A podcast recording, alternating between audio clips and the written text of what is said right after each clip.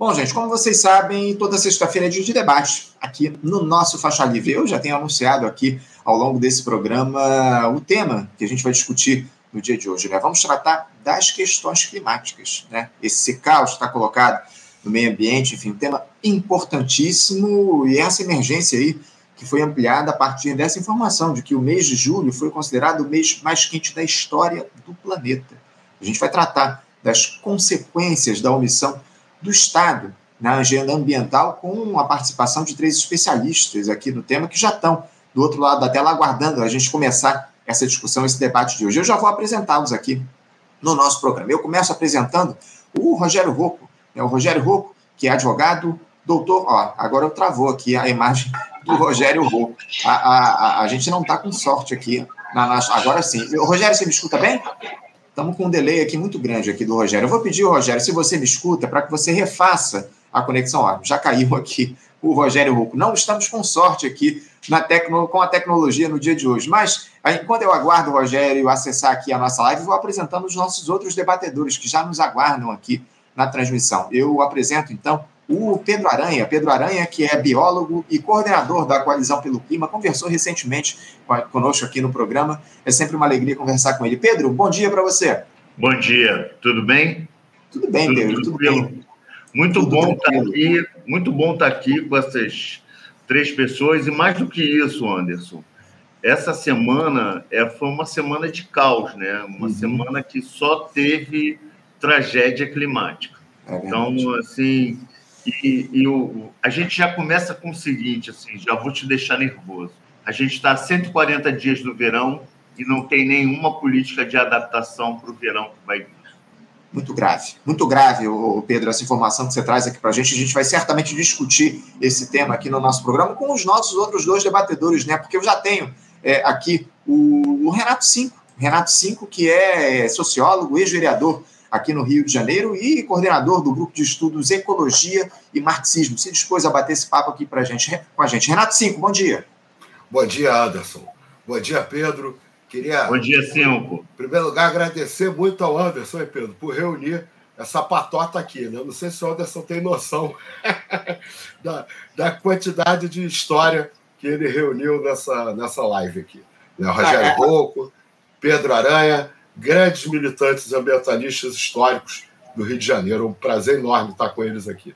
Mérito, mérito da nossa produção, da Cláudia, que propôs aqui esse debate. Muito obrigado, Renato, pela tua participação aqui com a gente no nosso programa. E agora sim, eu já tenho do outro lado da tela o Rogério Rocco, né, advogado, doutor em Ciências Jurídicas e Sociais e analista ambiental do Instituto Chico Mendes de Conservação da Biodiversidade, o ICMBio, comentarista histórico já do nosso Faixa Livre. Rogério Rocco, bom dia. Bom dia, Anderson.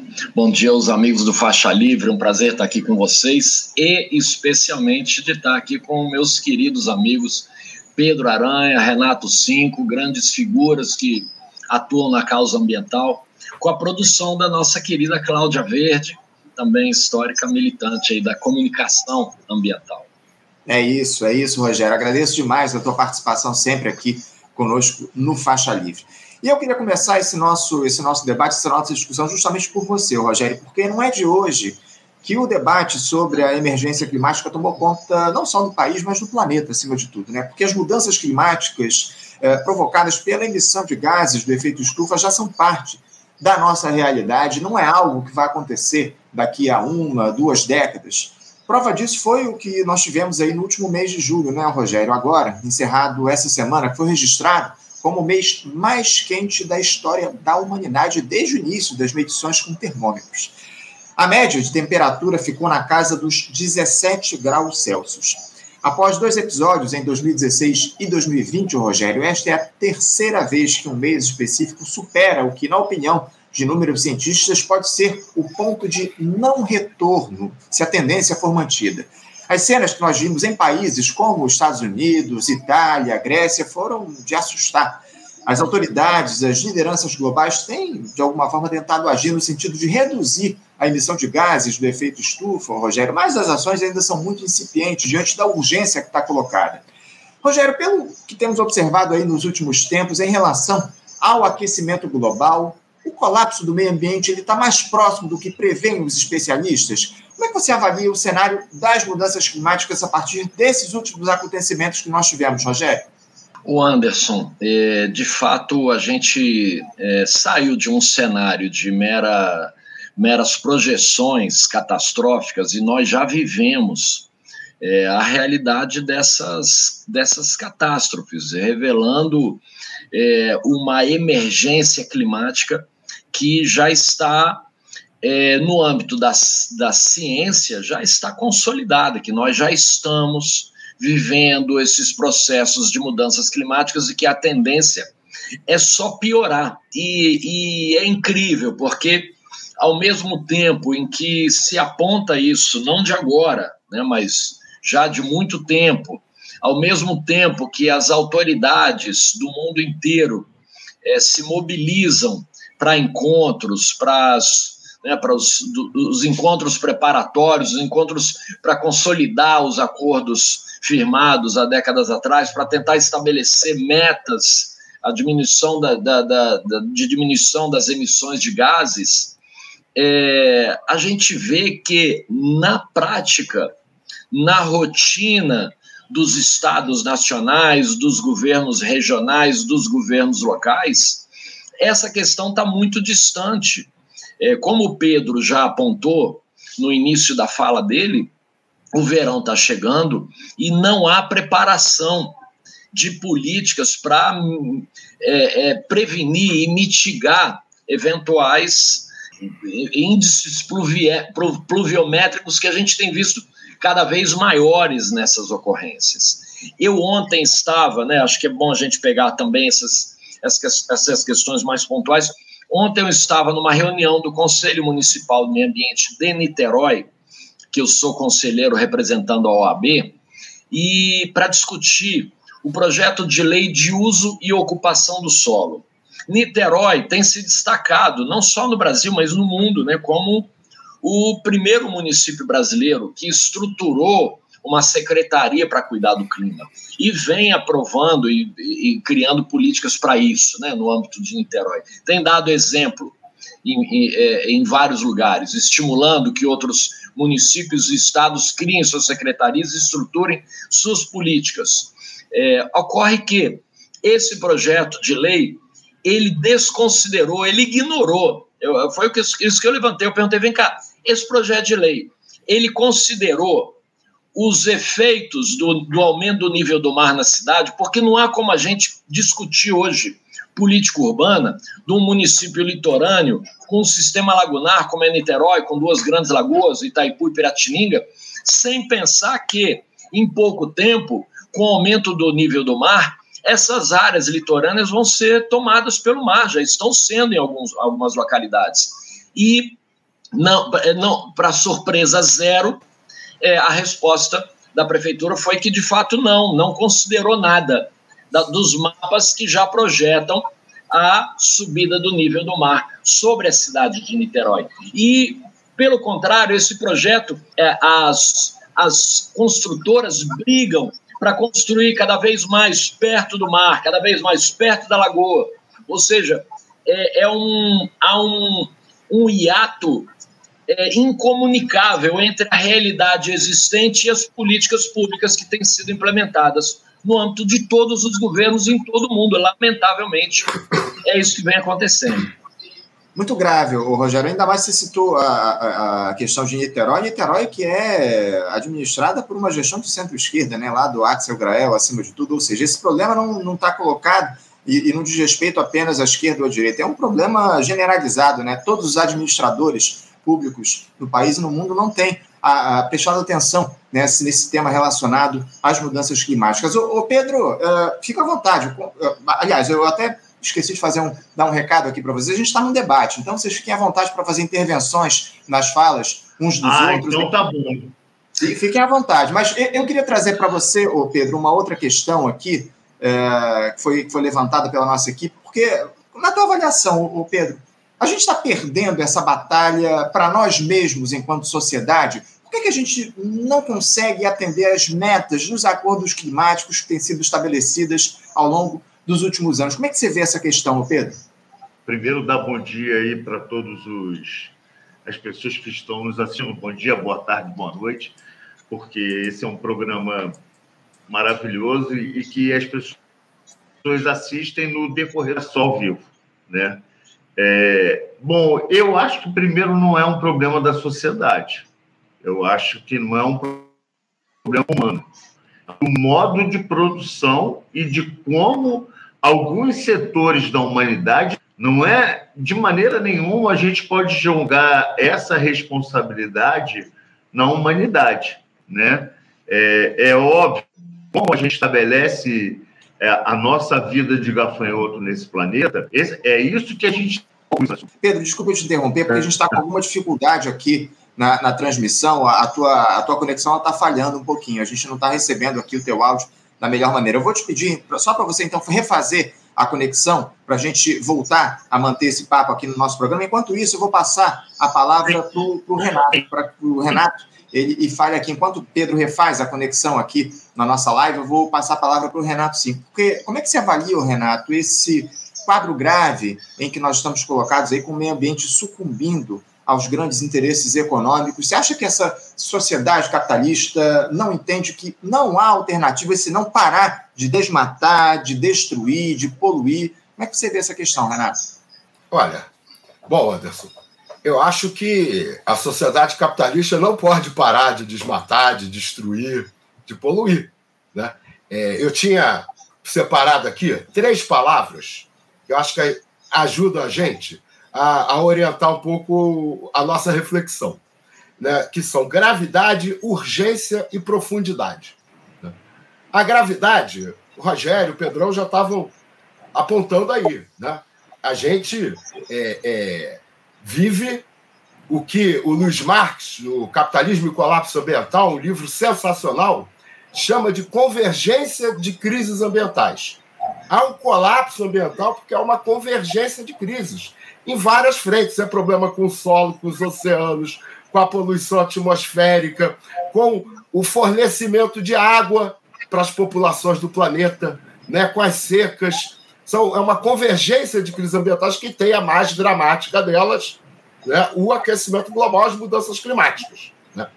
Essa convergência de crises ambientais é uma ameaça existencial.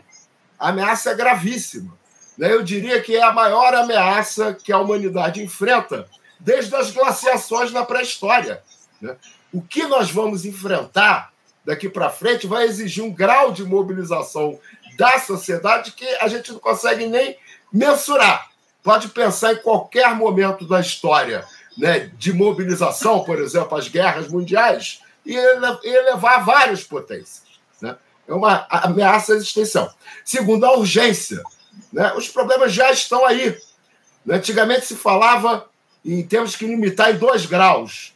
Né? Depois a ciência veio falou: não, olha, a partir de um grau e meio, a gente não sabe mais o que pode acontecer. Né? Agora, com 1,2 graus, a gente já está dizendo: olha, a gente já está ouvindo, né? Olha, tem coisa acontecendo que a gente imaginava que só fosse acontecer com um grau e meio. Né? Então a gente já chegou no patamar muito ruim e a possibilidade de chegar a um grau e meio na segunda ONU nos próximos cinco anos é de 66%, né? de chegar pelo menos a ter um pico de um grau e meio. Então a situação é muito urgente. Mas eu acho que a tua pergunta leva à terceira palavra, profundidade. Essa é a questão. A profundidade da mudança necessária. Essa é uma crise de modo de produção. O capitalismo não pode resolver esses problemas porque ele tem uma essência, que é a necessidade do crescimento permanente. Isso não é muito complexo, é simples. Né? Quando o capital é investido, o que, que se espera depois desse processo de investimento? Aumento do capital. A gente vê, inclusive, os governos progressistas do mundo tratando o crescimento econômico como a grande questão a ser alcançada. E a gente precisa decrescer.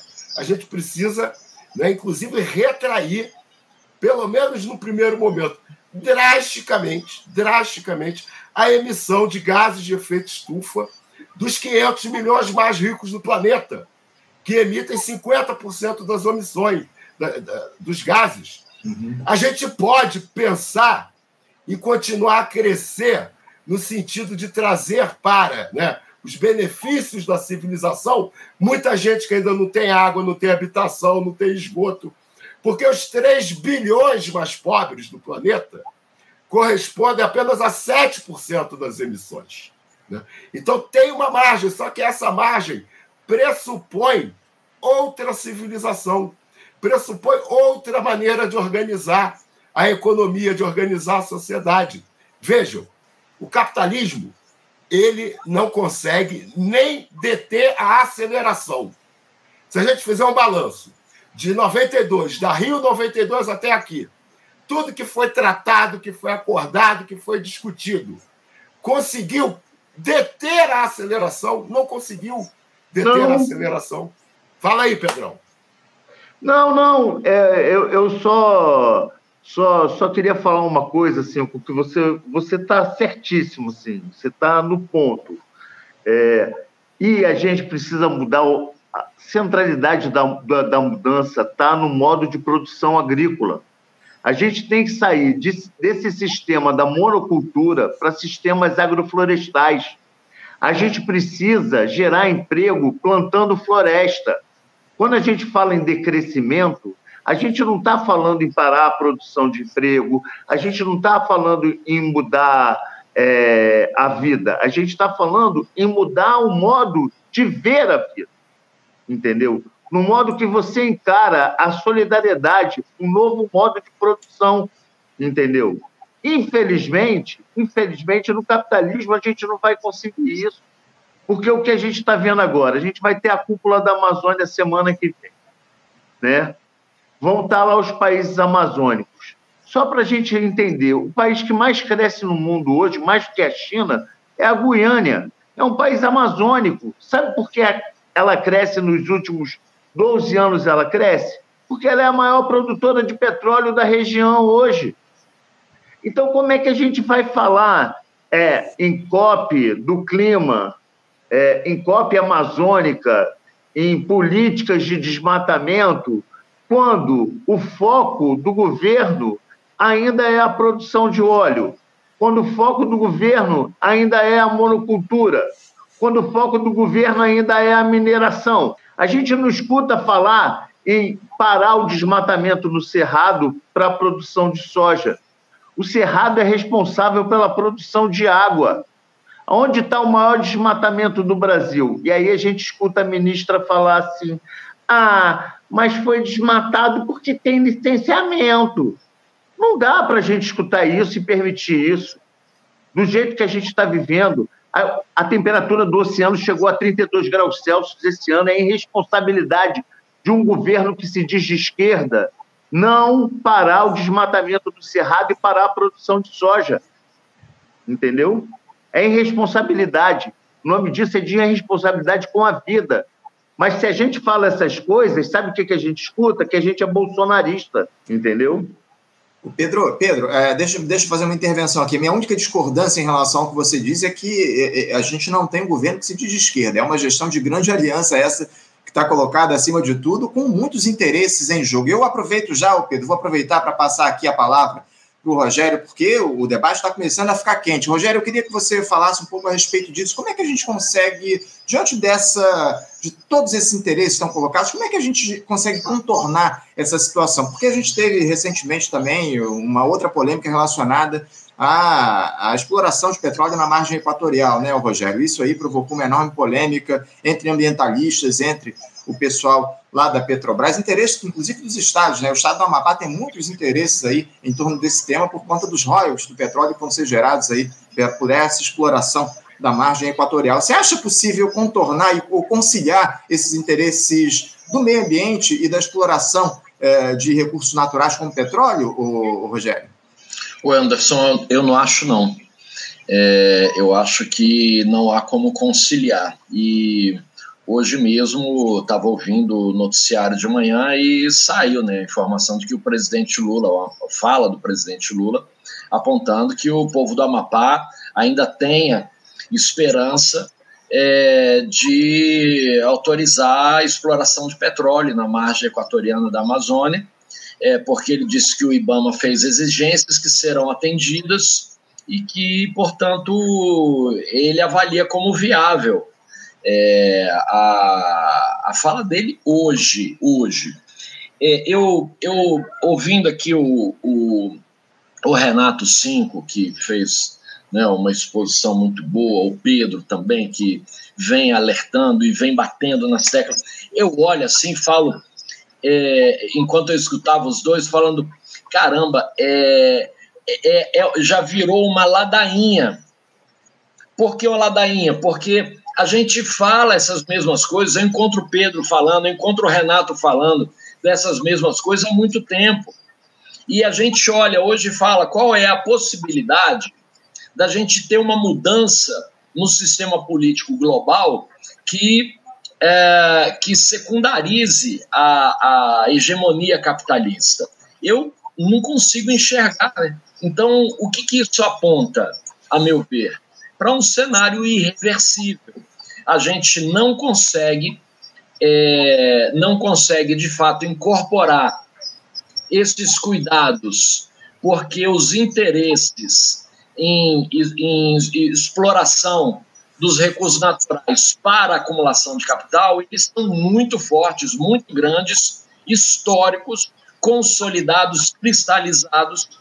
Então a gente está dando murro em ponto de faca, né, atacando um sistema que, é, a, a, assim, às vezes as coisas estão tão distantes que a impressão que eu tenho fala, como é que a gente vai criticar o capitalismo agora que a gente viveu quase viveu uma situação de fascismo no Brasil e que a gente meio que reza para é, luta para voltar para um sistema que era um sistema ruim porque veio muito pior não, né, negacionismo, negacionismo na área de saúde, negacionismo na área climática, negacionismo absoluto, fake news, violência, é, ameaça, né? E, e, a gente agora volta para uma situação que, que pelo menos dá um pouco mais de respiro, mas a meu ver, como a gente não consegue, né, nós que atuamos na causa ambiental, a gente não consegue, de fato, ter um, um, um resultado concreto de mudança de rumo do, dessa ideia de desenvolvimento.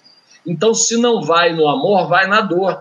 Ou seja, vai ser preciso morrer muita gente, vai ser preciso muitas perdas de vida, de patrimônio, de investimento, para que chegue num ponto em que a sociedade de fato perceba é, que ela precisa mudar de rumo, porque tudo que aconteceu até agora parece que não serviu de alerta, é, não serviu de exemplo. As pessoas querem mais provas, quero mais prova. Quero ver mesmo se o mar vai subir, quero ver mesmo se vai ter algum problema, porque até lá também o, o, né, uma visão, uma visão é, extremamente egoísta e individualista né, das pessoas imaginarem que enquanto nossa geração está aqui, algumas tragédias vão acontecer, mas as coisas vão ser tocadas. Então, melhor acumular mais um pouco de capital, né, porque quando explodir tudo, de fato, vai ficar todo numa mesma condição. Então, eu falo isso, Anderson, com uma certa descrença que a gente tenha alguma solução concreta para evitar a, a catástrofe que se avizinha em razão das mudanças climáticas.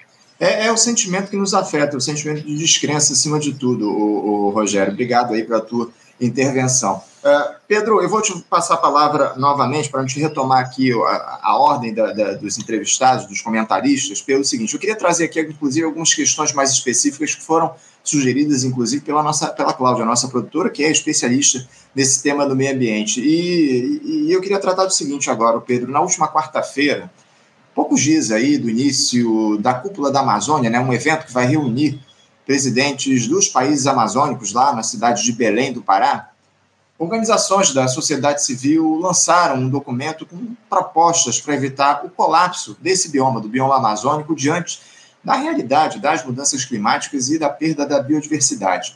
A expectativa é que essas sugestões sejam incorporadas às negociações e incluídas na nova versão desse Tratado de Cooperação Amazônica, que deve ser revisado, inclusive, durante esse encontro entre chefes de estados lá no Pará, nos próximos dias 8 e 9 de agosto. A gente pode esperar, o, Pedro, na tua avaliação, que essas propostas que vão surgir sejam incorporadas a esse tratado? E eu gostaria que você nos respondesse isso à luz de uma notícia também que surgiu no dia de ontem, que a Polícia Federal prendeu o empresário Bruno Heller, que é apontado pelos investigadores como o maior devastador da Amazônia já identificado. Ele foi capturado em Novo Progresso, justamente lá no Pará, em meio à Operação Retomada, que mira um esquema de invasão de terras da União e desmatamento para a criação de gado na floresta amazônica. A Justiça autorizou o bloqueio de 116 milhões de reais, ô Pedro, além do sequestro de veículos, 16 fazendas, imóveis e a indisponibilidade de 10 mil cabeças de gado. O valor, segundo a Polícia Federal, é o mínimo para o restauro ambiental das áreas devastadas. O tal do Bruno Heller, o Pedro, ele foi preso em flagrante com ouro bruto e uma arma ilegal e teria desmatado 6.500 hectares de floresta e se apossado ilegalmente de 21 mil hectares de terras da União. Ou seja, parece aí que a PF de alguma forma tem agido a partir dessa gestão Lula. Mas a gente ainda precisa avançar muito, inclusive na própria legislação, né, Pedro? Ó, primeiro, assim, é, eu acho fantástico essa ação da Polícia Federal. Acho super importante, acho didático, acho tudo de bom. Agora, só espero que o cara fique preso muito tempo mesmo. Né? Essa é a primeira coisa. E que o que foi pego seja recuperado e gere bastante emprego na região. Isso é a primeira coisa. Assim. Eu já vi essas coisas acontecerem e já vi dar em nada. Então, eu quero que dê alguma coisa. Então, eu acho que foi didático, acho importante. Acho que quem está coordenando é, o programa de desmatamento zero no Ministério do, do Meio Ambiente, que é o André Lima, é uma pessoa muito responsável, que tem compromisso com a causa. Então, assim, é uma pessoa que eu tenho alta confiança, né? Mas, assim, voltando a esse governo, esse é um governo de centro-esquerda, não é um governo de esquerda. Né? E, e aí eu volto, eu volto para as coisas que são mais importantes. O presidente Lula continua dizendo que o povo do Amapá quer. O problema da Amazônia não é só o deflorestamento, é as políticas públicas que querem ser inseridas lá. Por exemplo, por que, que até agora o governo do Pará, tão preocupado com o clima, com a COP30, ainda não parou as termoelétricas a carvão e as termoelétricas a diesel? Essa, essas são perguntas que a gente faz porque a gente sabe que esses acordos entre governos, a gente vive isso é, desde 1972, né? 1972 foi a primeira grande conferência de meio ambiente e que se criou políticas importantíssimas, como, por exemplo, a Recomendação 96, que fala de uma educação ambiental transversal, que é o que, que nós conseguimos nesse tempo todo? Conseguimos criar um Pedro Aranha, um Rogério Rouco, né, uma Cláudia Abreu, né? conseguiu conquistar corações e mentes de pessoas que acreditam que podem mudar o mundo. Mas isso a gente não consegue fazer isso uma política pública de verdade. Então, esses acordos, eu espero que eles aconteçam, mas eu comecei a minha fala aqui, Anderson, uhum. falando da Guiânia. É, é muito preocupante o que está acontecendo na Goiânia e na Amazônia da Goiânia. É muito preocupante essa expansão do petróleo naquela região. E o governo brasileiro está apostando nessa expansão. Em vez de estar tá mudando a lógica, que é apoiar as populações tradicionais, os povos ribeirinhos, né? pensar em sistemas agroflorestais na Amazônia, parar o plantio de boi, arroz, soja na Amazônia, mudar o modo, a lógica da produção, a gente não vê isso. A gente continua vendo as grandes mineradoras da Noruega minerando lá, a Vale do Rio Doce tendo sistemas de transportes exclusivos para continuar a minerar. Então, a questão não está nisso, nesses acordos. Eles são ótimos, maravilhosos, acho bacana, é uma oportunidade de todo mundo se encontrar, mas a gente acaba gastando um monte de recurso que podia estar sendo investido em outros processos da comunicação ambiental. Esse debate aqui ele é estratégico. Quando a gente tem a oportunidade de escutar o que o Renato fala, entendeu? É importantíssimo, porque isso é didático. A gente precisa romper a bolha. A gente tem um problema sério na comunicação, e só para encerrar, que é o seguinte: tudo que é de meio ambiente nas plataformas digitais, inclusive nos streams, no Netflix, é de pouca visibilidade. As pessoas pouco veem os filmes, os debates, os discursos que tratam da questão ambiental. Então, podia citar hoje os movimentos sociais que estão gastando um recurso enorme para estar tá dentro desse evento, achando que vai modificar alguma coisa, entendeu? E não vai modificar nada, porque assim é só um discurso vazio, cara. Infelizmente é muito duro, é muito duro a gente chegar à idade que a gente chegou, tendo 40 anos de movimento estudantil, porque todo mundo aqui que está aqui se conhece do movimento estudantil. A gente tem uma história de luta desde sempre na nossa vida. E eu não estou desanimado, eu não estou triste, eu quero é lutar mais. Por isso que eu digo que esse, esse programa aqui, isso é estratégico. Quando você traz nós três aqui para discutir isso, e se a gente conseguir re, repartilhar isso o máximo possível, a gente está fazendo a coisa acontecer, romper essa bolha. Esse discurso precisa ser rompido. O orçamento, para encerrar, o orçamento do meio ambiente é o pior orçamento na esfera federal, municipal e estadual. Só isso. Só isso.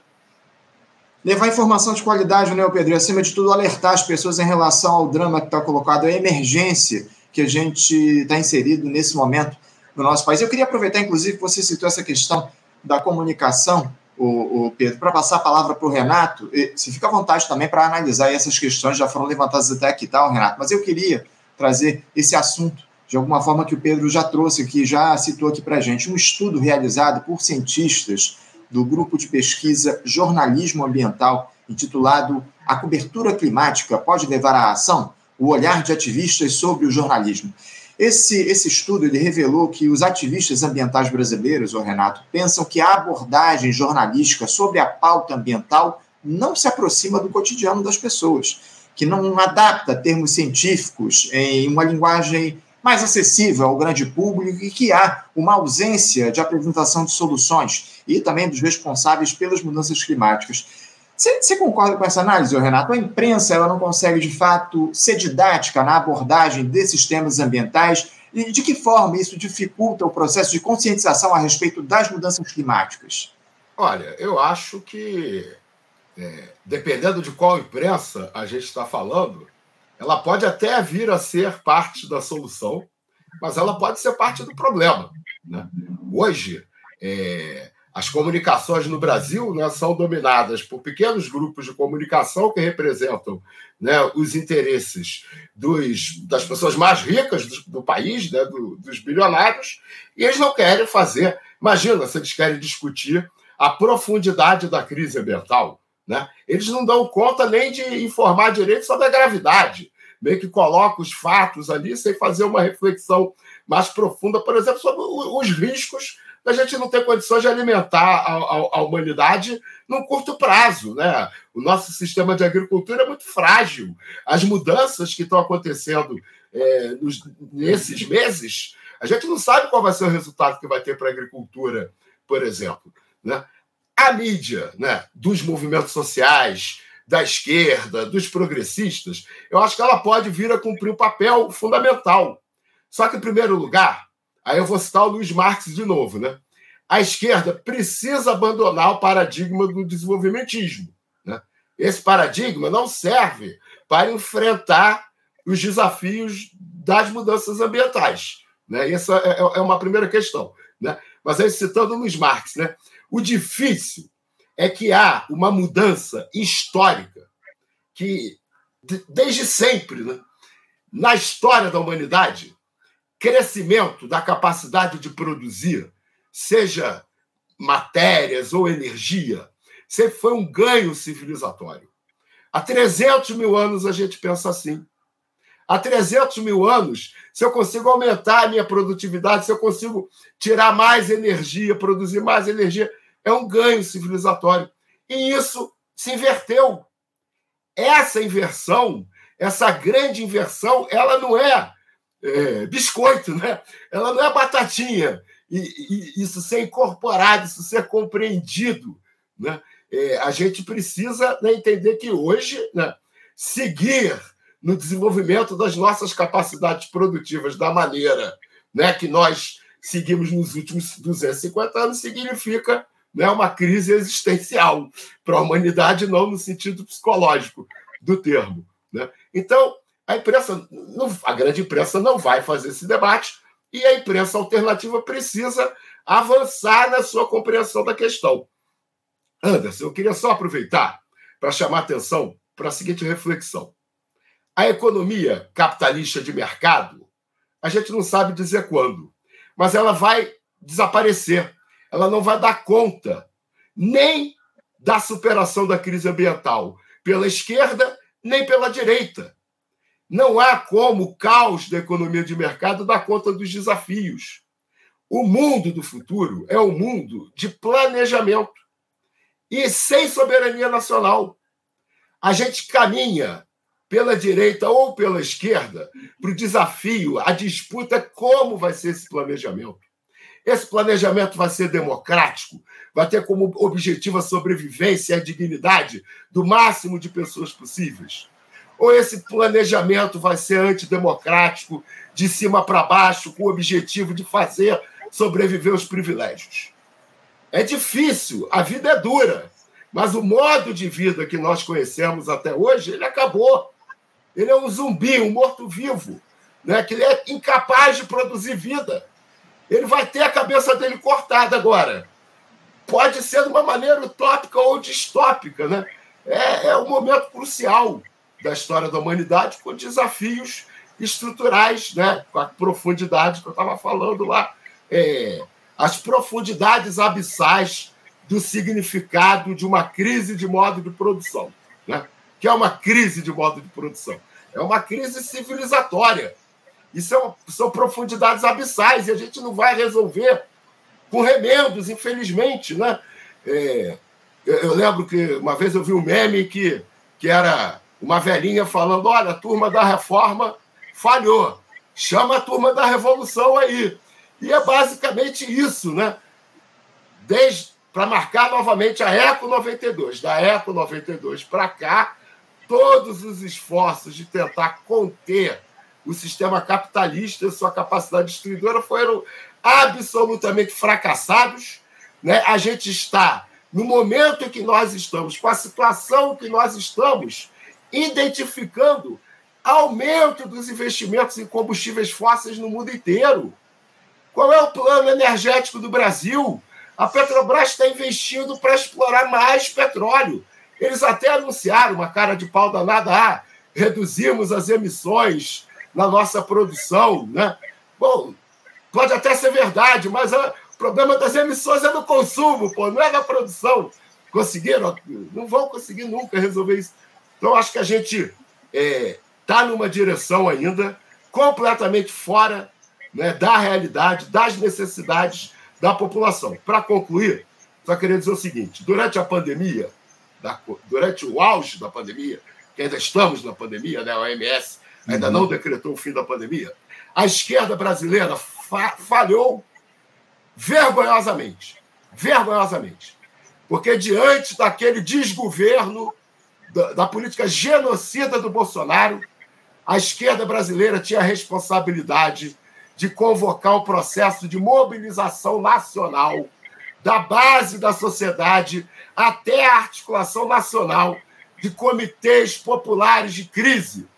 A esquerda tinha que ter reunido os cientistas, os movimentos sociais, e a cada besteira do Bolsonaro tinha que ter retrucado como um verdadeiro governo paralelo. Tinha que ter dito para a população: esse governo está nos levando a morte. Claramente, claramente, a esquerda não fez isso. O povo fez em vários lugares. Né? Fizeram para Paraisópolis, por exemplo, foi o grande exemplo da auto-organização, mas em várias comunidades, em vários locais do Brasil. Né? A gente viu mobilização popular de auto-organização para enfrentar a pandemia. O chamado que a esquerda, os ambientalistas precisam fazer para a população hoje é no mesmo nível. A gente precisa assumir a responsabilidade de convocar a população para enfrentar uma crise maior do que a crise da Primeira e da Segunda Guerra Mundiais somadas. Pode multiplicar por algumas vezes, essa crise é pior. O século XX é um passeio no parque. perto do que está vindo por aí. Né? Então a gente tem que chamar a população para se organizar em cada local de estudo, cada local de moradia, cada local de trabalho para pensar a sobrevivência. Como a gente se organiza para sobreviver amanhã e associar isso com a sobrevivência hoje. Porque o povo pode não estar tá atento para a questão ambiental, mas está lutando pela sua sobrevivência cotidiana. Né? A gente precisa de uma esquerda que pare de namorar com empreendedorismo, por exemplo, né? e resgate que a tradição da classe trabalhadora para fazer a luta econômica é através da ajuda mútua e do cooperativismo, e não do empreendedorismo do Sebrae, financiado com dinheiro do Jorge Soros. Né? Então a gente precisa a, a, a comunicação de esquerda para progressista dos meios sociais para poder contribuir, vai precisar romper com vários paradigmas né, que limitam a compreensão e limitam a capacidade de ação.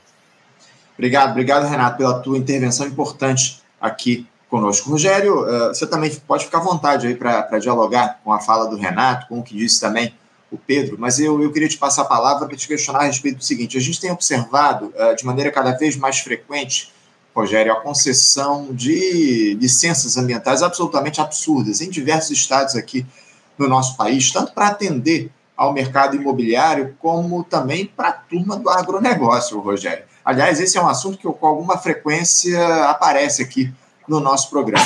Rogério, o que pode ser feito justamente nesse sentido, para impedir o avanço dos empreendimentos imobiliários e também do agronegócio sobre o meio ambiente, na maioria das vezes apoiado por representantes do poder público, né, Rogério? Bom, Anderson, a questão é que nós temos, no âmbito das estruturas governamentais, órgãos técnicos com a competência de exercer a avaliação de viabilidade de empreendimentos a partir de é, aspectos ambientais. O licenciamento ambiental ele é o instrumento da política é, nacional do meio ambiente mais importante, porque ele é o, o procedimento através do qual é avaliada a viabilidade ambiental de um empreendimento e, e constatada essa viabilidade, é também o procedimento no qual se estabelecem as condições para que esse é, empreendimento, para que essa atividade se instale e funcione adequadamente. É, e temos também, no âmbito desse processo de licenciamento ambiental, uma outra, um outro instrumento chamado de estudo de impacto ambiental, que se destina a avaliar os impactos de empreendimentos que têm um potencial maior de causar degradação ambiental. E o que a gente vê ao longo é, de todo esse processo é que é, o licenciamento ele é escanteado muitas vezes ou por interesses políticos ou é, por interpretações jurídicas.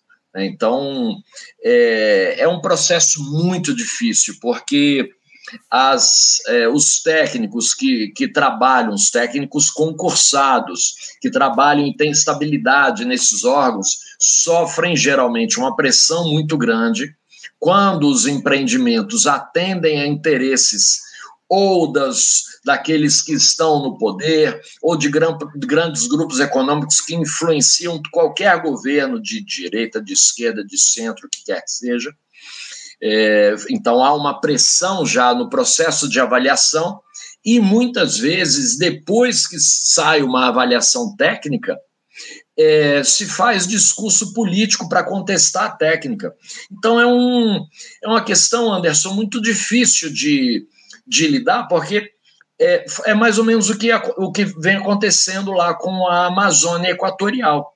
O IBAMA é o órgão técnico e avaliou, é, avaliou ali os riscos é, de instalar esse tipo de atividade. A gente sabe quais são os riscos. Ali houve uma avaliação mais pormenorizada, mais detalhada, apontando a alta sensibilidade desses ecossistemas, a importância estratégica da manutenção desses, é, desse bioma é, para toda a humanidade, não só para o Brasil, mas aí vem discursos políticos que atropelam é, a, a, análise técnica, ou seja, é, a política se sobrepõe às constatações de caráter técnico que apontam para os riscos, os grandes riscos que esse tipo de atividade pode ter.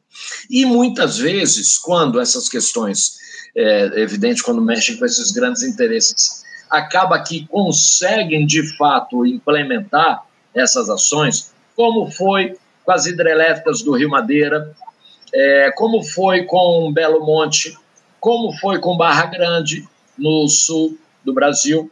É, o que, que aconteceu nesses casos? Houve uma pressão política muito grande. No caso da. da é, a recordar aqui na questão lá dos, das hidrelétricas do Madeira, foi o que motivou a derrubada da Marina lá no outro governo Lula, é, porque o IBAMA não liberava a, a não, não manifestava favorável, né, só negava a concessão da licença por compreender os danos que aquela atividade é, estabelecia, é, mas a pressão política, mudança de ministro, do presidente do IBAMA, mudança da equipe técnica que avaliou, enfim, faz-se todas as movimentações políticas para desestruturar o, o sistema técnico que deveria prevalecer num tipo de análise dessa, e aí consegue, e aí enchem a licença de condicionantes anunciando que tudo será bacana. Olha, há risco, há risco, mas nós colocamos condicionantes que vão colocar isso, que vão colocar essa condição, aquela condição, enfim. E o que acontece é que essas condicionantes não são cumpridas. Não são cumpridas. É, o, o caso de Belo Monte foi gritante, porque num determinado momento, depois não acompanhei mais, havia 27 ações civis públicas é, propostas pelo Ministério Público Federal, e algumas delas já com liminares mandando paralisar o processo em razão do descumprimento de algumas condicionantes que eram centrais para evitar é, o, o, é, os impactos que afetavam gravemente as populações tradicionais, o aumento da violência com o deslocamento de grande quantidade de mão de obra para a localidade sem nenhum tipo de medida de suporte, né, a violência sexual, a violência material de todas as formas. É, tivemos um outro caso, né, aí lá no 27 ações, ali teve algumas decisões liminares, e aí o, o Poder Judiciário invoca o instrumento da ditadura que continua prevalecendo, que é a, a, competência que os presidentes de tribunais têm de conceder a suspensão de segurança. O que, que é a suspensão de segurança? O, os, o, muitas vezes a gente entra com pedidos de antecipação da tutela, porque quando você vai discutir uma questão ambiental, você tem um risco de que uma área seja devastada e você aciona a justiça, você pede, juiz, paralise o processo antes de, da análise processual, porque se correr no tempo normal do processo, quando sai uma sentença, o objeto da disputa já não vai mais existir. Então, pede uma antecipação de tutela para que a questão seja analisada enquanto aquele ambiente, aquele ecossistema esteja é, protegido. É, e aí, então, se dá mandados de segurança que suspendem a tramitação das coisas para que a questão seja analisada corretamente. Aí vem um presidente de um tribunal e suspende os mandados de segurança em nome do, é, de um conceito de segurança nacional, de segurança jurídica, de uh, garantia da economia, do fluxo da economia, é, e essas atividades se perpetuam com todos os danos que os estudos apontaram, sem as medidas que mitigariam ou compensariam esses danos. E pior, há casos de fraudes grotescas, como aconteceu com a hidrelétrica de Barra Grande, entre Santa Catarina e Paraná, que a, a, a, lá nos idos de 99 e 2000, é, teve um estudo de impacto ambiental fraudado, apontando que no, no lago da hidrelétrica havia uma vegetação de capoeira, ou seja, uma vegetação que estava ainda no processo muito inicial de regeneração, ou seja, uma vegetação, a vegetação de capoeira não tem grande importância ecológica, porque ela está começando o ciclo de, de regeneração de um, de um ambiente. É, e quando foi o empreendimento foi implantado, é que se descobriu que o que eles chamaram de capoeira era, na verdade, uma floresta madura em estado clímax de araucárias, que é um, um, uma espécie que está em extinção. É, a fraude, é, quando foi constatada, foi paralisada. Mais uma vez, o que aconteceu, o presidente do tribunal avocou para si e falou: olha, não dá agora para impedir isso, porque já se gastou tanto dinheiro no investimento de, desse que não pode agora ele ser paralisado por uma questão ambiental. Então, vamos achar uma solução para ele compensar a fraude, é, ou seja, é um prêmio para fraude. É, então, a justiça fez um acordo, liberou o empreendimento, liberou essa grande, é, é essa grande, esse grande dano ambiental, resultado de uma fraude no processo de licenciamento, em troca de algumas compensações. E uma delas era a aquisição pelo empreendedor de uma área de 5 mil hectares de floresta madura de, de, é, de araucária para doar para o poder público para se transformar numa unidade de conservação. Aí a gente pensa, bom, ok, compensa, de certa forma compensa. A questão qual que é?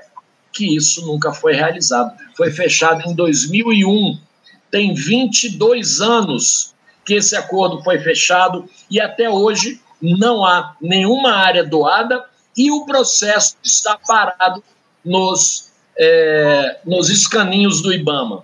É uma vergonha, é escandaloso. O que a gente vê, portanto, é que o licenciamento foi é, corrompido por uma classe política e econômica que, de fato, não tem a preocupação em é, garantir nem o, a, a qualidade ambiental presente, muito menos a futura para as próximas gerações. Como você muito bem diz aqui para a gente, Rogério, é uma vergonha tudo isso que você fez, você trouxe aqui para a gente. Ô, Pedro, a partir dessas constatações que o, o Rogério fez para a gente aqui na, na última fala dele, você considera que a política é uma das principais, se não a principal inimiga do meio ambiente? A política, da maneira que ela é realizada na atualidade, é uma das principais inimigas do meio ambiente, ô Pedro? É, eu não sei se é a política, né? Eu acho que pode ser determinados políticos. Mas eu acho que o maior inimigo da natureza, o maior inimigo é o modo de produção. E aí o modo de produção corrompe a política. Né? Eu acho que é, é, isso, isso é, é muito claro. Isso é muito claro, porque assim, quando, quando você tem um grupo de pessoas num órgão técnico que não se corrompem, e eu já vivi essa experiência, é, a coisa flui, a coisa anda, a coisa é, vai bonitinho, vai bacana, as pessoas são é, presas. Eu acho que o problema não está nem na política, é, nem nas pessoas, o problema está no modo de produção.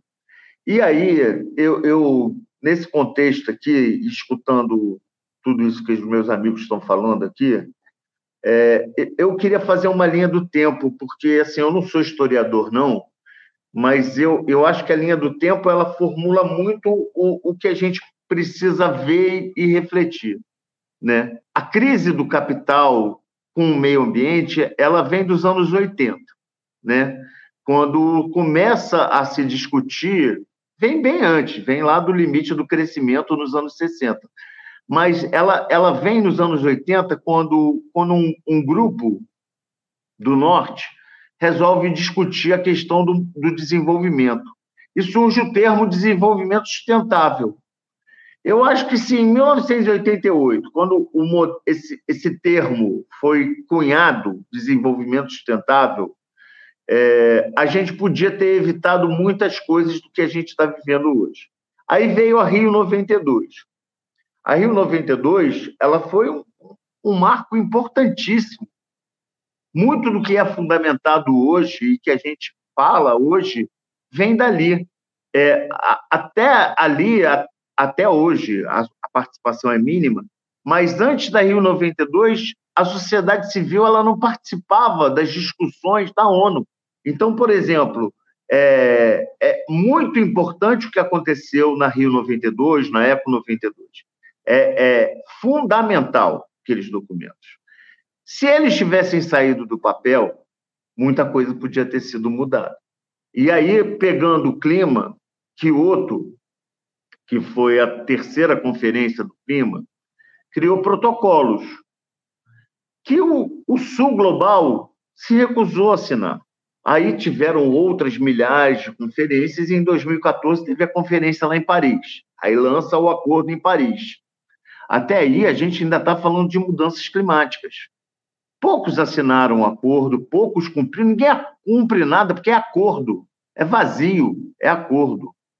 Em 2019, para a gente entender, a ONU fala em emergências climáticas. Né? Tem a COP do Egito, que era para tentar fazer acontecer, nada acontece. A próxima COP é a COP do petróleo. Ela vai acontecer no Oriente Médio. É a COP do petróleo. A COP do Egito já foi a COP do petróleo.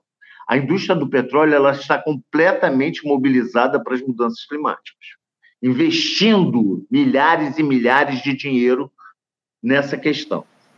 O governo a ONU agora diz para a gente que a gente está na fervura global. Acabou as emergências e nós estamos vivendo a fervura global.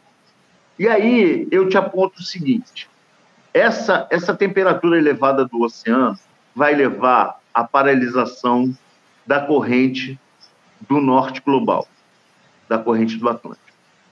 Isso vai encadear uma quantidade de problemas para a vida humana que é sem limite. E aí a gente chega no ponto central da política. E aí a política ela tem que ter responsabilidade, principalmente quando ela se diz de esquerda, quando ela se diz dos trabalhadores, que é a questão do orçamento. O orçamento ele é estratégico. E aí eu te digo, qual é o orçamento da, do Ministério das Cidades para o ano de 2024 para enfrentar os desastres climáticos? Nenhum.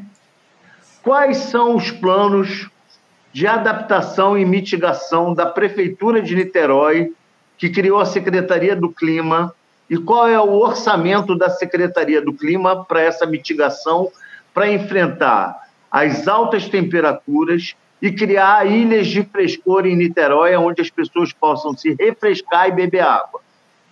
É nenhuma. Então, assim, a responsabilidade, a responsabilidade está na gente compreender. A gente está nesse sistema. Então, nesse sistema, vamos lutar pelo orçamento. Porque não dá mais para o orçamento das secretarias. Todas as secretarias agora estão virando secretarias do clima. O Ministério do Meio Ambiente é Ministério do Meio Ambiente e do Clima. A Secretaria de Meio Ambiente da cidade do Rio de Janeiro é Secretaria de Meio Ambiente da cidade do clima. Mas cadê o orçamento para isso? Cadê o orçamento para executar as leis climáticas? As leis climáticas elas são fantásticas. Elas propõem estratégias de emissão de gases do efeito estufa. Cadê os relatórios de gases do efeito estufa da cidade de Niterói, da cidade do Rio de Janeiro? Onde a Ternium não é incluída, que é a maior emissora de gases do efeito estufa entendeu? Aqui em São Paulo, eu moro em São Paulo, trabalho aqui em São uhum. Paulo. Aqui em São Paulo não existe sistema de alerta. A maior cidade do mundo não tem um sistema de alerta. A gente aprovou agora na Lesp uma lei que eu ajudei a criar, entendeu? Um sistema de monitoramento. Foi aprovado, agora vai ter orçamento para isso. Essa é a questão central, entendeu? Então, assim, a nossa luta a nossa luta é incansável. Nós não vamos parar de lutar, nós não vamos parar de sonhar. A gente acredita na utopia, no sonho, na transformação, numa vida melhor. E há um monte de estudo que mostra isso. Agora, precisa de orçamento e vontade política. Enquanto a vontade política dos governos for a devastação, em vez de apoiar os sistemas agroflorestais, estão dando recurso para a soja. Uhum para a expansão da fronteira agrícola. E é dinheiro público. O dinheiro que destrói o cerrado é dinheiro do BNDES, entendeu? É dinheiro público. Essas são as questões que a gente precisa discutir. mas nós não somos escutados. É, eu, a minha capa hoje nas minhas redes sociais é os cientistas sempre no começo dos filmes avisam que o mundo vai acabar, mas ninguém escuta. E a gente é isso. A gente está aqui na maior boa vontade, utopicamente, sonhando, dizendo que há possibilidade. Mas, ao mesmo tempo, está a mão do governo lá, sem orçamento nenhum, porque precisa ter orçamento, a 140 dias do pior verão que a gente vai ver, com chuvas acima de 700 milímetros, entendeu? E ninguém, e ninguém fala nada, estamos nós aqui, entendeu? Agora, isso aqui é importantíssimo. Isso, esse espaço, Anderson, para concluir, e, mais uma vez, eu volto a falar, esse espaço que você abre aqui é importantíssimo. E, e bicho, isso devia acontecer toda semana. Você devia não me chamar, então, mas eu ia adorar estar aqui toda sexta-feira. Mas você devia chamar várias pessoas para estar discutindo a questão climática. Em vez de ter uhum. três homens, chamar três mulheres pretas da próxima vez. Porque tem mulheres pretas maravilhosas discutindo a questão climática. E de periferia. Sim. Entendeu? Então, é esse, esse, esse é o espaço revolucionário que a gente precisa. É esse espaço que uhum. você abre aqui. Porque a luta a gente faz no cotidiano. É isso. Não, a gente sempre tenta trazer essa discussão a respeito das questões climáticas aqui no nosso programa, Pedro. Inclusive, daqui a pouco eu vou citar uma, uma, uma mensagem que foi enviada por um, um, uma, uma pessoa que dialoga muito com a gente aqui no nosso programa, um outro especialista que deve estar acompanhando aqui o nosso debate, me mandou uma mensagem nas redes sociais, eu vou trazer aqui para ele. Mas antes disso, eu quero trazer uma mensagem que foi enviada aqui por um ouvinte, ou por uma, uma ouvinte, né? O, a Rafa, ou o Rafa Nunes, dizendo aqui, ó. É, agradeço, inclusive, a contribuição que ela deu aqui para a gente. Diz aqui, ó. Em Mato Grosso, Manso, Sinop, as usinas do, do Jauru, é, Jauru, do Teles Pires, do Rio Juba e Formoso devem reparar a população atingida. Contra a usina hidrelétrica Caixanheira, hidrelétrica não é energia limpa. Energia para quem? Tá aí a Rafa, o Rafa fazendo o alerta em, em relação... É o Rafa, é o Rafa. Tá certo. É o. Rafa.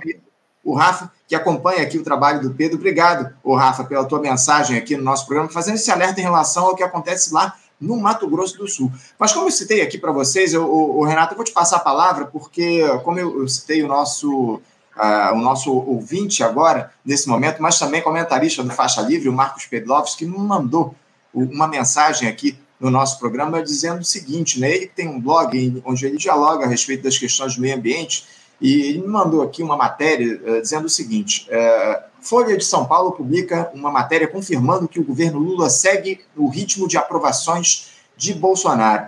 A, a matéria, o título do, do, texto lá da matéria da Folha de São Paulo é o seguinte: ó, liberação de agrotóxico no governo Lula segue ritmo da gestão Bolsonaro. Em seis meses e meio foram feitos 231 registros, volume que já supera o total anual de qualquer gestão do PT. Ou seja, o, o, Renato, a gente tem também esse problema do agrotóxico aí, tomando conta do noticiário. É muito importante a gente fazer essa discussão, porque para atender aos interesses do agronegócio, essa gestão de ampla aliança vem liberando muitos agrotóxicos ao longo desses últimos meses, né, Renato? Sim, né? vem, vem liberando agrotóxicos, né? vem tomando é, outras medidas, por exemplo, é, redução do preço de combustíveis fósseis, né? É, programa de incentivo à venda de automóveis, é, estímulo às pessoas a fazerem viagens de avião. Né? Na verdade, era aquilo que eu estava falando. Olha, é melhor a gente ser governado pela esquerda ou pela centro-esquerda da ordem do que pela direita ou pela extrema-direita contra a ordem. Mas a gente precisa ter consequência com as nossas análises. O problema é a ordem. E essa ordem, né, a ordem capitalista, industrial, etc., ela pode promover governos né, que tentam, é, vamos dizer assim, fazer uma analogia aqui. Na melhor das hipóteses, o governo Lula, na questão ambiental, vai agir como se estivesse dando aspirina para tratar câncer. Essa é a melhor hipótese. Né? Isso é uma questão planetária, não é só uma questão do governo Lula, é o um problema da ordem capitalista internacional, desse modo de produção. Ele não admite nada além de tomar aspirina para tratar câncer. Né? E aí, eu queria aproveitar, eu citei o Luiz Marques, eu queria citar outro autor que eu acho muito importante né, no debate atualmente aqui no Brasil, que é o Eduardo Sabarreto, inclusive ele deu bom dia para a gente aí nos comentários. Bom dia, Eduardo. Que, ecologia marxista para pessoas sem tempo. Né? E o Eduardo, é, eu vou citar ele livremente, tá? não literalmente, uma das questões fundamentais que ele traz para esse debate é que a esquerda precisa reencontrar o nexo entre estratégia e tática.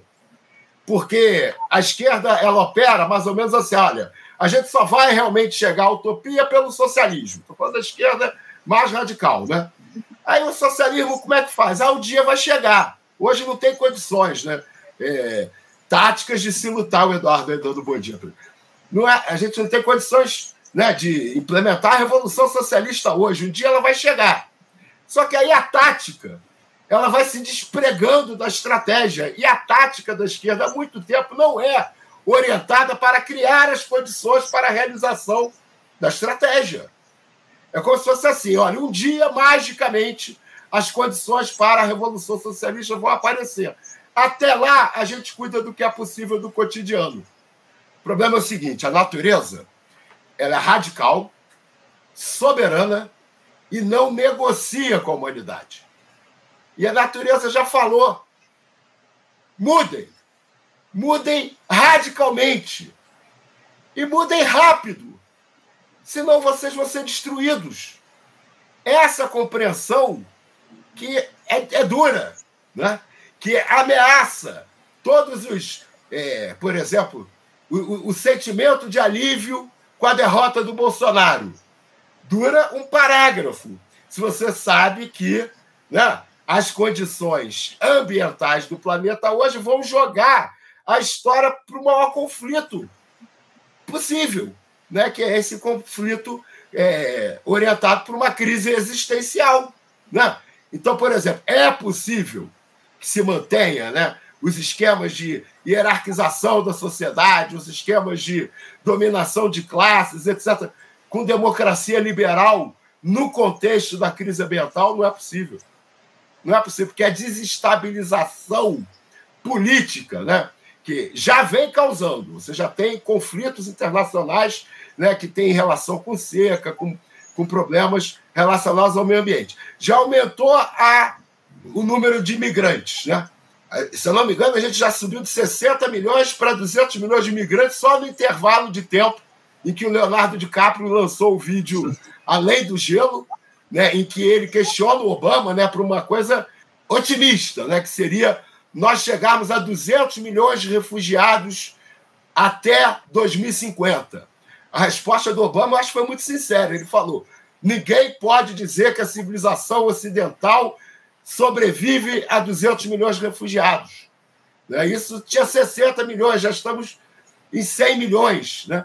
Então a gente precisa, é, eu acho que avançar na compreensão da gravidade, da urgência do problema, avançar na compreensão da profundidade do problema e ajustar a nossa tática à estratégia. Né? Uhum. Infelizmente, a gente vai ter que voltar para aquelas questões né, sobre é, é, confrontação internacional. Né? Inclusive, a gente já tem a guerra da Ucrânia aí escalando cada vez mais, levando a gente para esse mundo perigoso. Né? Agora, é, aceitar né, uma espécie de negacionismo de esquerda. Né?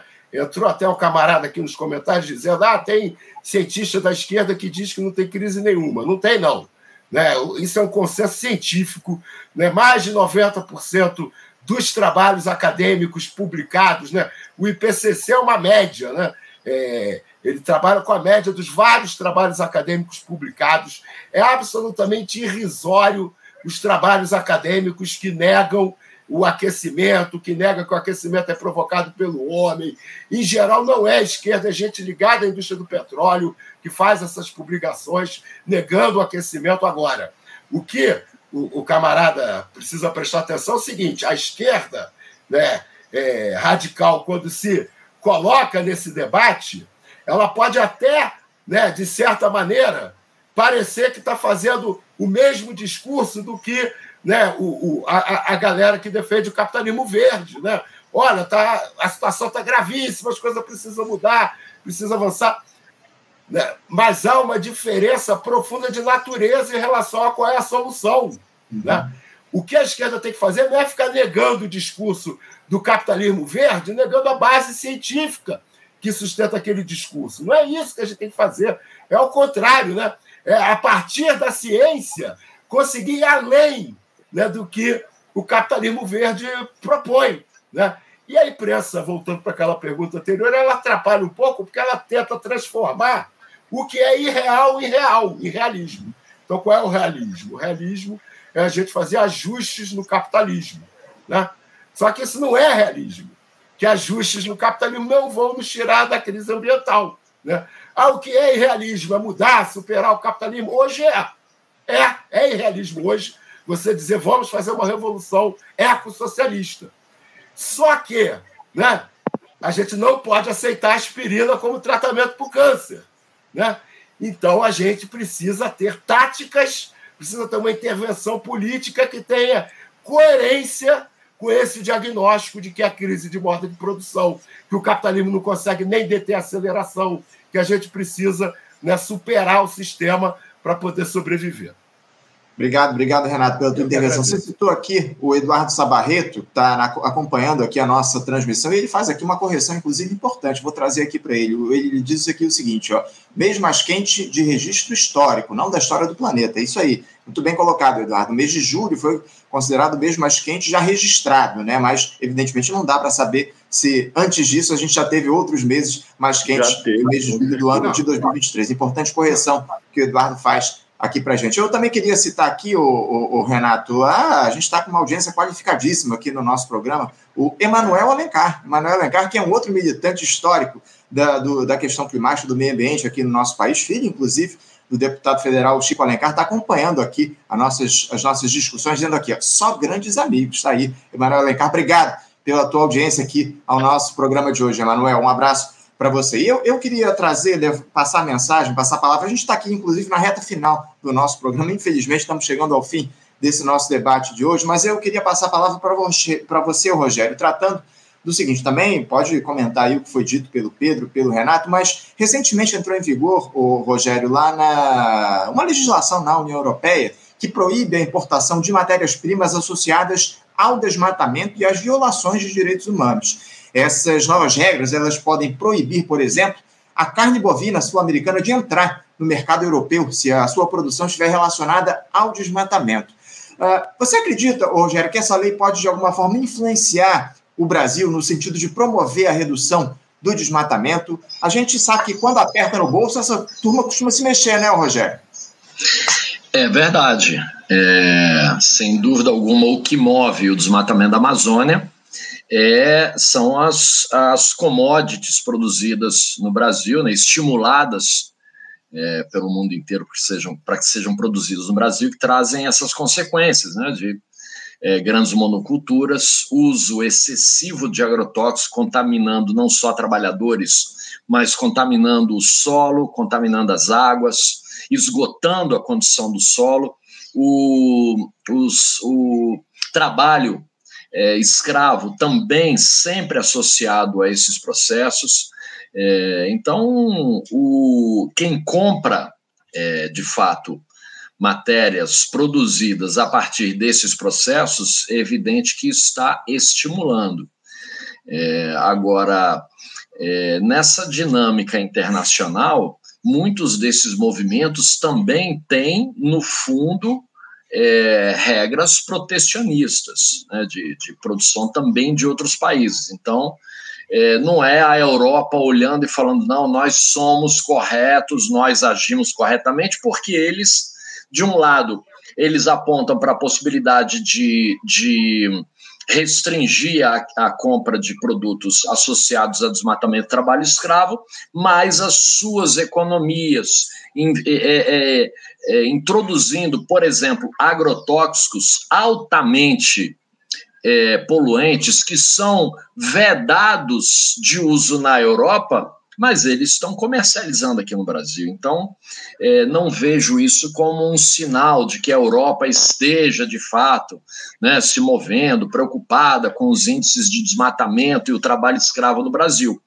É, vejo como uma cartada dentro de, um, de, de, estratégias internacionais que envolvem questões que não aparecem quando eles fazem essa sinalização. E aí está na discussão, né, a questão do Mercosul, é, o acordo Mercosul-União Europeia, né, eles querendo colocar, colocar condições para que punam é, eventuais desvios nos processos é, de produção dos países do Mercosul. Enfim, há, um, há questões aí que, é, que é, questões econômicas, estratégicas internacionais que se maqueiam de preocupação com a política ambiental. Mas, é, bem ou mal, pode trazer algum resultado? Sim, sempre pode trazer algum resultado que é, interfira numa preocupação nacional de se estabelecer regras menos impactantes, menos degradantes, mas é isso que o Renato apontou, isso que o Pedro apontou. É, pede-se os anéis, né, doa-se os anéis para não perder os dedos. O sistema é o mesmo, a forma de funcionar é a mesma. Então, são medidas que podem representar algum paliativo, mas que de fato mudar, mudar mesmo, não muda. Não acredito nelas. Não acredito como sinalização de uma mudança real é, dentro de uma macroeconomia global que caminhe para um, como, como o Renato apontou, para um decrescimento, é, enfim, para uma outra estratégia que não a de desenvolvimento. É a mesma estratégia, apenas com mudança pontual aí de, de maquiagem. É isso, é isso. Ô, ô, Pedro, passando você a palavra, tua última intervenção aqui, inclusive no nosso programa, eu vou fazer, evidentemente, as despedidas depois, mas eu vou te trazer um último questionamento, porque além de todo esse desastre ambiental causado pela mineração no mundo, né, Pedro? A gente tem observado ao longo dos últimos tempos a mineração sendo importantíssima aí nesse cenário de degradação do meio ambiente que está colocado. Agora a gente ainda corre o risco, o Pedro, de ver essa, essa degradação atingindo também o mar. A mineração no profundo dos mares e oceanos pode ser liberada até o ano de 2025. Essa decisão ela veio após duas semanas de reuniões da Autoridade Internacional dos Fundos Marinhos, a ISA, na sigla em inglês, fechadas na última sexta-feira, lá na Jamaica. Eu queria te ouvir um pouco a respeito disso, Pedro, porque uh, o que, é que essa mineração aí no fundo do mar e dos, dos, oceanos pode provocar? Isso ainda amplia ou deve ampliar ainda mais o quadro de degradação climática na tua avaliação? Parece, eu, eu, eu me sinto, eu me sinto o, um, um, um palhaço, às vezes. É, a gente, no meio de uma crise tão profunda, ó, e eles.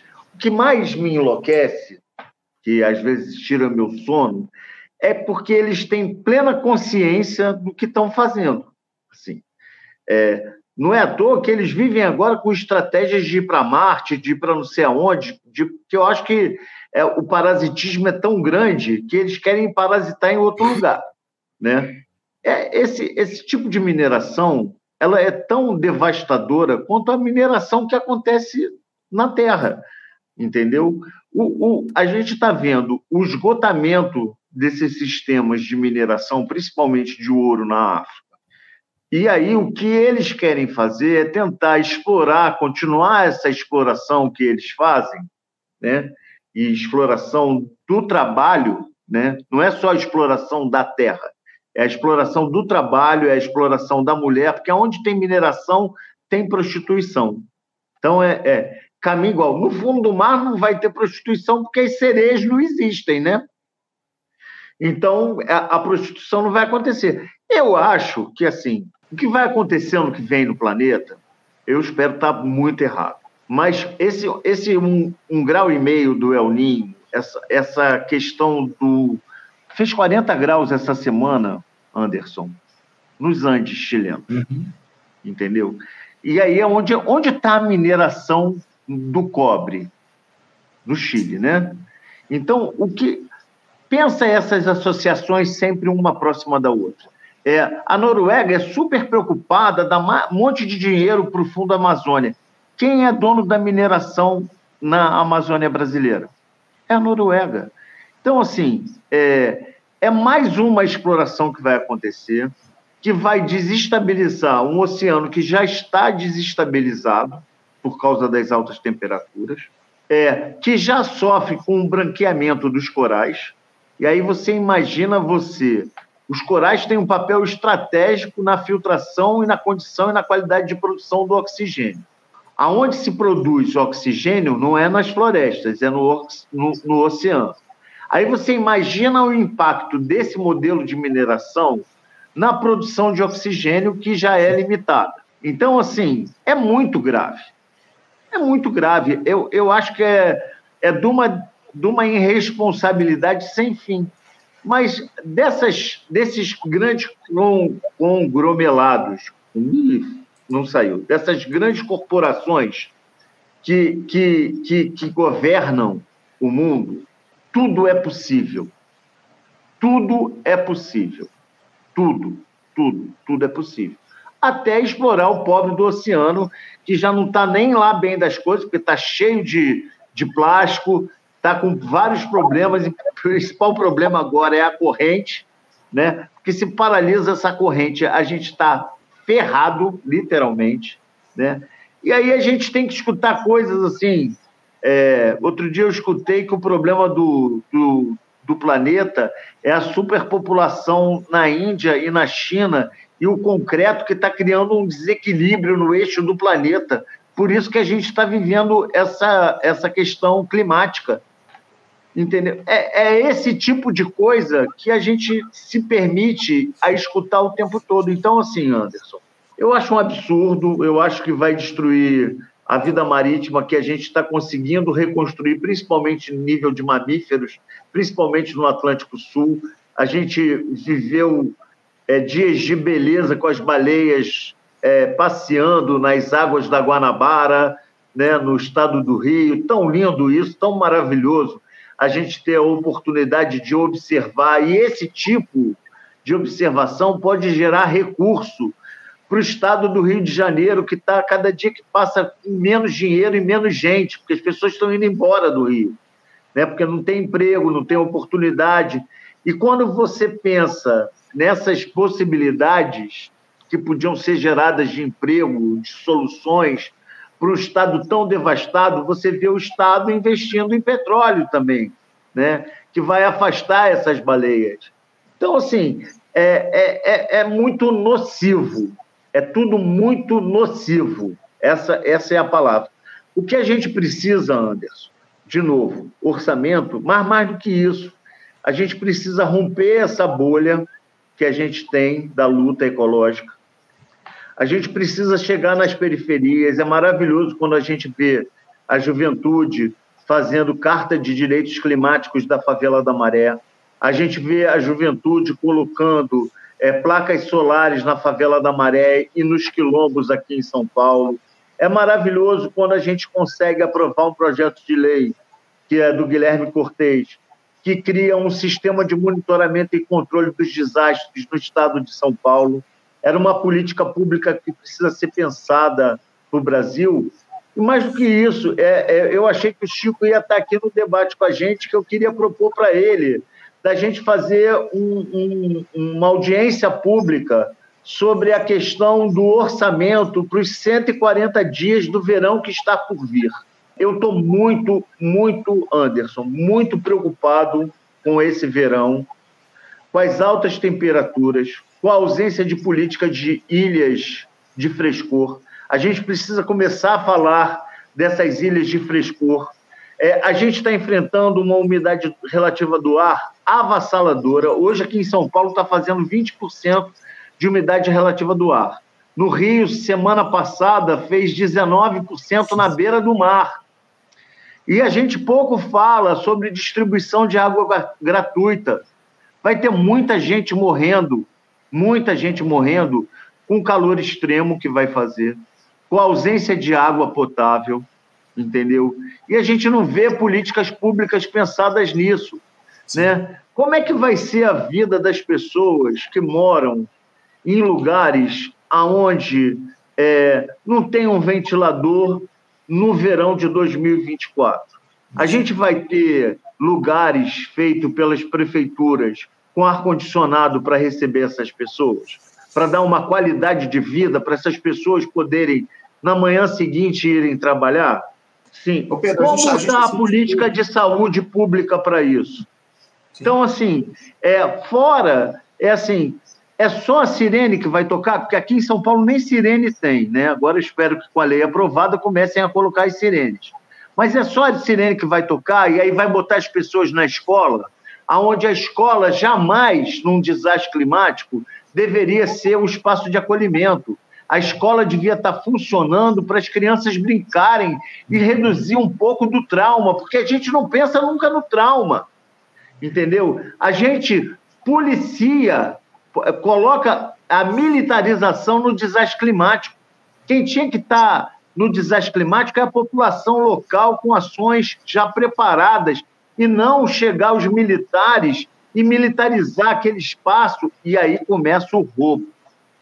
E aí começa o roubo. Cadê o dinheiro de 2011 do desastre, do pior desastre climático desse país?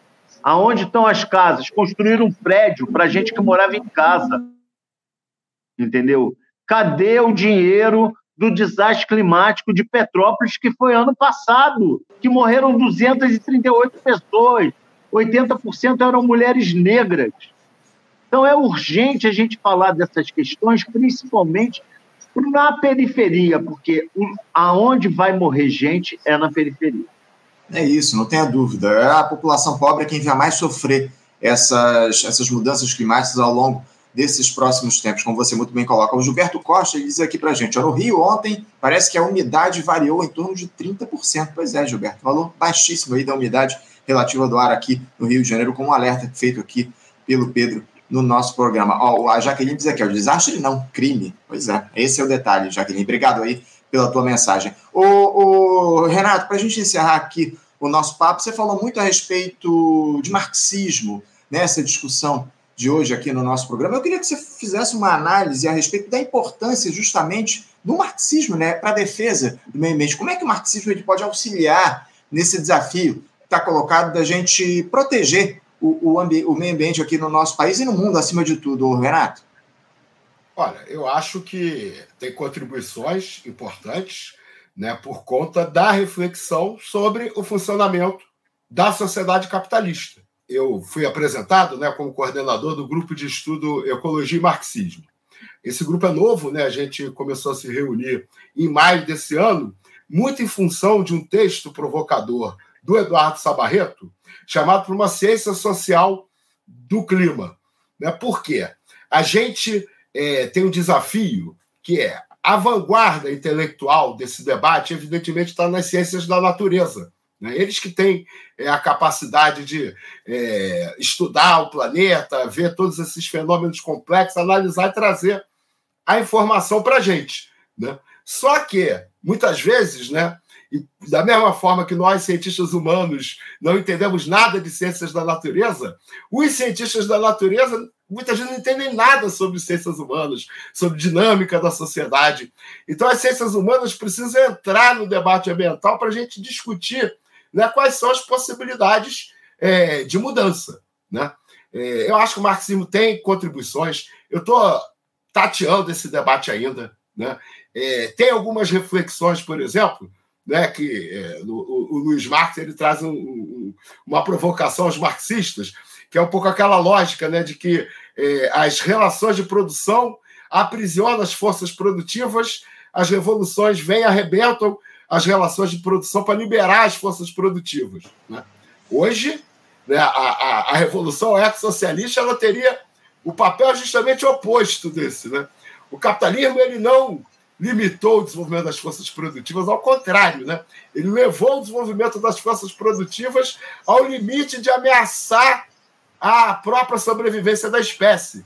E a nossa revolução ex-socialista hoje, ela precisa, na verdade, conter as forças produtivas, né? fazer com que as forças produtivas não nos coloquem nesse abismo. Né? E aí, claro que nosso objetivo é conter as forças produtivas ao mesmo tempo em que se tenta né, é, superar as desigualdades sociais e ambientais produzidas por esse sistema. Então, acho que o, o, o, o marxismo traz uma reflexão importante sobre o funcionamento da sociedade capitalista. Né? É, tem outras questões mais profundas né, é, que estão no Marx a respeito do metabolismo entre a sociedade e a natureza.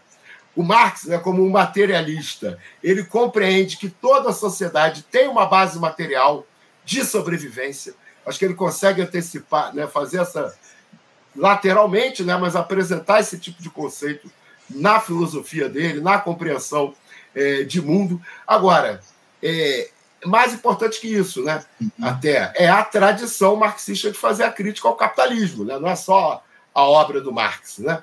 Eu acho que é essa a tradição, porque senão a gente chega em situações de ver grandes cientistas, eu não vou citar nomes, né?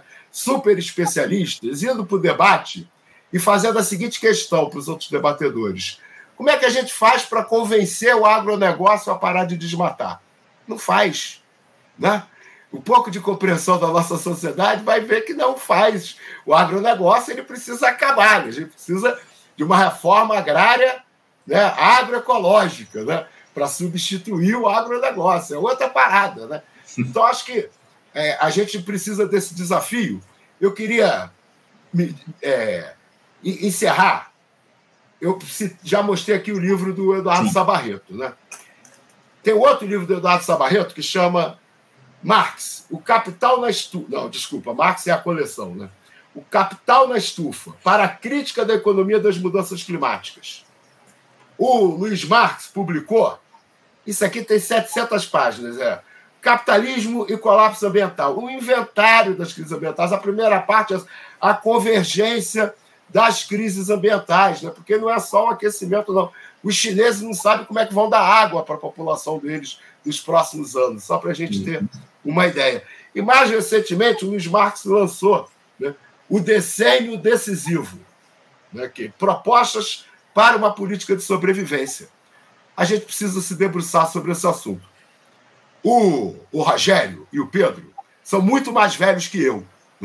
Eu aprendi muito do que o cabelo, a falta de cabelo não me favorece, mas eu aprendi muito com eles, né? Eu sou de uma geração que já cresceu ouvindo a geração do Rogério, a geração do Pedro, eles dois, inclusive, pessoalmente, eles mesmos, né? chamando atenção para todos esses problemas, para todas essas questões. Né? Então, está no meu, no meu radar desde a minha adolescência, graças a pessoas como o Rogério e como o Pedro. Agora, a minha militância ambiental começa com a crise hídrica de São Paulo em 2014. Ali foi meu gatilho. Né? Foi ali que eu olhei e falei, pô, peraí, esse negócio eu tenho que... E girei minha militância. Hoje a minha prioridade é o debate ambiental né, a partir da crise hídrica de 2014. A história é imprevisível. O que a gente sabe é que nos próximos anos Vários gatilhos aí vão aparecer que podem fazer com que muita gente mude e passe a encarar a importância desse debate. Quem já está no debate, acho que tem que ajudar a acelerar o processo. Uhum. Essa é a nossa tarefa fundamental hoje, através da educação ambiental, né? fazer com que as pessoas, né, nos próximos momentos, momentos inclusive que possivelmente serão de choque, de pavor, né, que eles venham para essa militância. Porque a história é, é imprevisível. Né? O desafio da sobrevivência né, pode fazer com que a humanidade produza fatos históricos que a gente não consegue nem imaginar uhum. nesse momento e consiga superar essa crise. O que eu acho que dá para a gente antecipar um pouco é o seguinte: se a humanidade não for capaz né, de se reinventar profundamente, a crise pode ser existencial. É o, o, que a gente espera, acima de tudo, Renato, que mais pessoas e cada vez mais se unam a essa batalha que está colocada, que é a de se preservar o meio ambiente, a de entender que as mudanças climáticas elas estão colocadas, o aquecimento global está posto e a gente precisa enfrentar com responsabilidade essa discussão e, e alertar a todos, e especialmente que as autoridades tomem iniciativa justamente no sentido de promover a proteção do meio ambiente. Eu, eu só posso agradecer a todos vocês por esse importante debate aqui no dia de hoje. Renato, obrigado pela tua participação aqui, uma alegria contar contigo aqui no programa. Ah, já é para falar tchau. Me perdi um pouco. É isso, então, pessoal. Obrigado aí pela, pela oportunidade. Vamos seguir debatendo enquanto as, os provedores de internet ligados a carvão permitirem né, que a gente faça esse debate. É isso, Renato. Obrigado pela tua presença. Pedro, também uma alegria, uma, uma honra contar aqui com a tua presença nesse importante debate no nosso Faixa Livre. Obrigado pela tua participação hoje, Pedro. Eu que agradeço, quero deixar aqui um, beijo enorme para o Rogério e para o Renato. São duas figuras que eu tenho um, amor profundo, assim, uma admiração. Assim, para mim, estar tá com esses caras aqui é sempre maravilhoso. Assim, meu dia hoje vai ser melhor. Só para você saber, Anderson, eu, eu, eu conheço o Rogério desde que eu tenho 19 anos e eu conheço Cinco desde que ele tinha 13 anos, né? É, é, ele era um moleque de escola e a gente já era é, os Verdes, Movimento de Ecologia Social. Então, assim, a gente sempre teve do lado revolucionário da ecologia. É, é bom deixar claro, porque, assim, parece que é, a gente era de outro campo. Não, a gente sempre foi do campo da ecologia social, da ecologia política. A gente sempre teve a fama de ser no movimento ecológico radicais demais. Eu acho que a gente foi até pouco. A gente devia ter sido mais. Obrigado, Pedro, pelas palavras. Amizade antiga aqui de todos os participantes do nosso debate de hoje. Rogério, eu quero agradecer também a você. Sei que há muito tempo também já, já nos ajuda aqui no nosso Faixa Livre, contribui com as discussões a respeito do tema do meio ambiente. Hoje, mais uma vez, esteve conosco aqui nesse debate. Obrigado pela tua participação, tá bom, Rogério? Obrigado, Anderson. É, só reforçando, né, o, o Renato falou dessa é, crise hídrica lá de São Paulo de 2014, que a gente viu cenas que não imaginava no Brasil, que era carro-pipa escolta, com escolta policial, né, pela, pela questão da falta água. Ali a gente já vê qual é o nível né, a hora que faltar, quem é que vai ficar é, de fato fora do acesso aos recursos básicos de sua sobrevivência. A gente, quando fala de capitalismo, a gente vê hoje a tragédia, é, o crime que a Braskem cometeu em Maceió com a mineração do subsolo, do salgema, é, criando 60 mil refugiados ambientais, o crime que se cometeu com a, tirar, a retirada de água de forma irresponsável no Rio Paraíba do Sul, que causou também a tragédia em Atafona, com 5 mil refugiados ambientais, e toda a dimensão que isso representa na vida, nas pequenas economias dessas pessoas. Enfim, é isso que as tragédias e os crimes ambientais estão proporcionando em troca de lucro. É, portanto, esse debate é fundamental. Fico muito feliz de estar debatendo com dois amigos queridos de uma longa data, de estar aprendendo com eles, porque é sempre uma, uma possibilidade de aprendizado com o Pedro, com o Renato, trazendo várias discussões e sempre uma excelente condução sua, Anderson. Muito obrigado mais uma vez por essa oportunidade. E aos A ouvintes gente... do Faixa Livre, é um prazer estar aqui mais uma vez com vocês. A gente que te agradece, Rogério. Você citou essa questão do Salgema lá em Maceió, inclusive a gente tratou disso aqui na última semana no programa. A gente trouxe uma entrevista a respeito desse drama lá, o pessoal de Alagoas tem passado ao longo dos últimos tempos. Mais uma vez agradecendo a todos vocês que estiveram aqui conosco, lembrando a importância de vocês que estão acompanhando ainda aqui o nosso debate, de compartilharem essa nossa transmissão, curtirem aqui a nossa live comentarem aqui no nosso chat. Essa interação de vocês é muito importante para que esse debate, inclusive o próprio Faixa Livre, chegue a mais pessoas. Mais uma vez, muito obrigado a todos que acompanharam aqui a edição de hoje e na próxima segunda-feira estaremos de volta a partir das 8 da manhã com mais uma edição do nosso Faixa Livre. Um bom dia a todos, um ótimo final de semana, um abraço e até segunda. Você, ouvinte do Faixa Livre, pode ajudar a mantê-lo no ar faça sua contribuição diretamente na conta do Banco Itaú. Agência 6157. Conta corrente 99360, dígito 8. Esta conta encontra-se em nome do Sindicato dos Professores do Município do Rio de Janeiro e região, o Simpro Rio, uma das nossas entidades patrocinadoras, mas seus recursos são destinados exclusivamente para o financiamento do nosso programa. Você pode fazer sua doação de qualquer valor, utilizando também a nossa chave Pix, que é ouvinte@programafaixalivre.com.br. Sua contribuição é fundamental para a manutenção desta trincheira progressista no ar.